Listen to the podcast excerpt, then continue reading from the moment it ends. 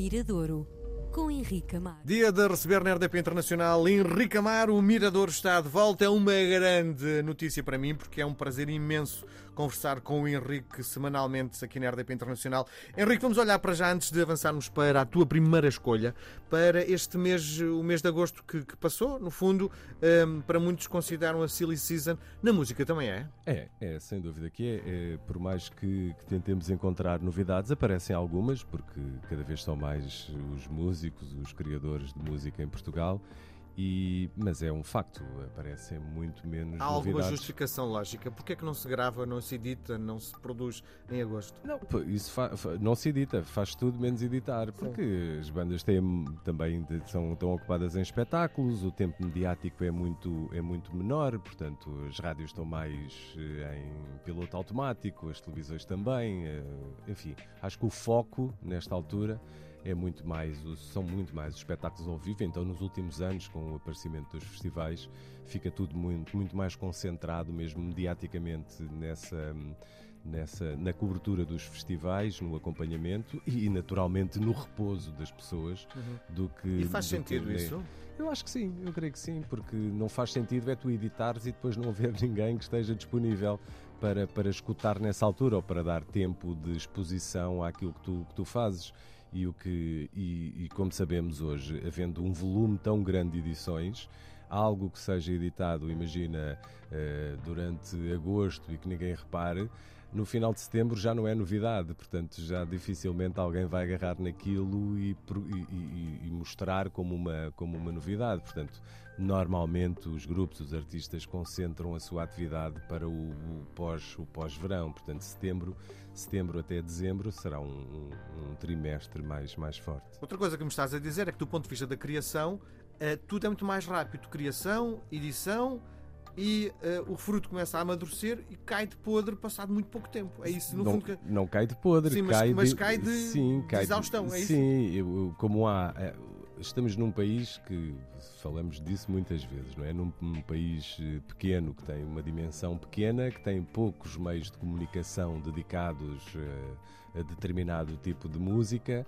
e, e- e muitas vezes o, o- o espaço, o espaço é, é pequeno. Portanto, havendo uma grande quantidade de, de- de edições, naturalmente quase que diria que se canibalizam umas às outras. Há os artistas que, que se mantêm sempre no seu nível de, de exposição grande, eh, mas não há espaço para todos. Portanto, é bom que quando se pensa uma edição, que, que, é, que exista um planeamento para que essa exposição seja, seja consistente no máximo tempo possível. O que é algo, talvez, eh, um dos grandes desafios dos músicos de hoje. É não só eh, fazer a sua música, produzir, ser uma música inspirada, que capta a atenção das pessoas e que depois que o consigam comunicar durante um espaço grande. Muitas vezes há um espaço mediático, tocar na rádio, ir à televisão, ter um vídeo, etc.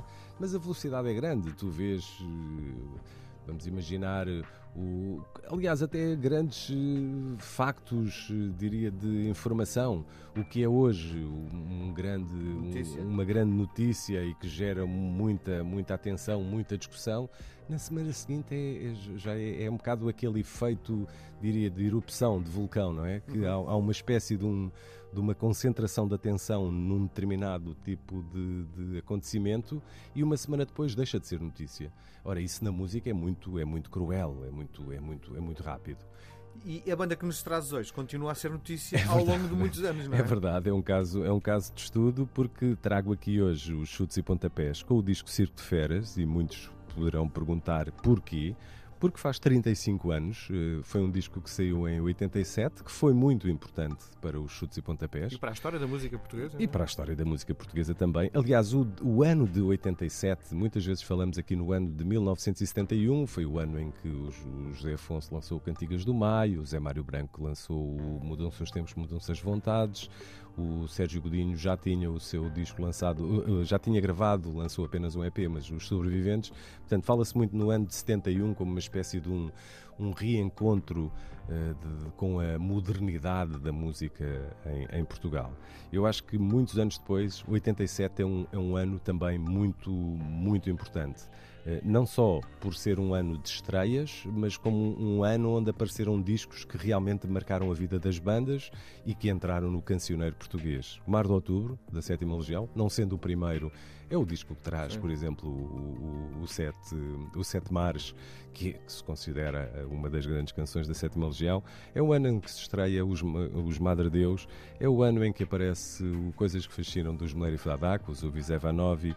É um ano onde aparecem os, os Delfins, também não com o primeiro disco, mas com um disco O Outro Lado Existe, que é um disco que, que marcou. É o ano do free pop dos Pop Del Arte e é o ano dos chutes e pontapés com o Circo de Feras, não sendo o primeiro. Lembro que os chutes apareceram na década eh, ante anterior, em 78 já tinham lançado um disco, mas é o disco que lhes tira que tira os chutes um pouco daquela obscuridade. Havia uma certa resistência em relação à banda, que era uma banda de, de mausões, não é? De fazer uhum. uma música dita agressiva. Portanto, havia uma espécie de uma, de uma barreira entre os meios de comunicação e o público. E foi o público, aquilo que hoje acontece muito na internet, que há muitos artistas que nascem na internet e chamam a atenção pública através da internet. Aqui, não havendo internet, foi, foi o público, foi o, foram os espetáculos dos chutes que fizeram com que chamasse a atenção, com que houvesse essa conquista. É o disco Estariam à espera? Os chutos? Sim. Eu creio, os chutes nunca foram muito de planeamentos, nunca foi muito. Uma, é uma banda que é, acho que é uma banda com uma autoestima grande, é uma banda que acredita tanto naquelas canções que sabia mais tarde ou mais cedo alguma coisa vai acontecer. E se não acontecer, nós continuamos a fazer. Não sabemos se seria assim, porque Sim. as coisas caminharam por um lado. Uh, que, que, que, Mas o que é certo é que foram depois três discos de seguida, não é? Foram muitos, foram muitos. Isso é outro lado na, na, na vida dos chutes que é muito interessante, que é, repara, eles em 86 gravam este disco que sai em 87, em fevereiro de 87, o Circo de Feras. Depois, no final do ano, gravam um single da Casinha, que foi um, um sucesso enorme.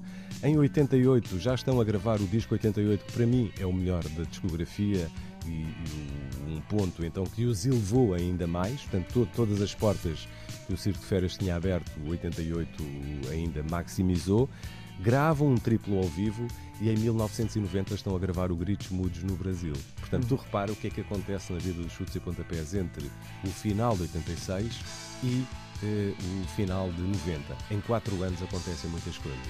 E isso é normal acontecer. Os Beatles duraram muito pouco tempo, os Clash, as grandes bandas, que há muitas outras que duraram, Rolling Stones são, por exemplo, um exemplo máximo. Mas há muitas bandas que, que, que, em, num curto espaço de tempo deixam uma obra para, para, para, para a vida, não é? Para a posteridade. Este disco é importante por muitas outras situações, mas é um disco que deixa canções como Contentores, Não Sou o Único, Circo de Feras, Vida Malvada. É um disco que só tem nove canções e cinco fazem parte do, do domínio público. Hoje trago uma delas que se chama Na América para marcarmos aqui os 35 anos do Circo de Feras dos Chutes e Pontapés. Viver a vida sempre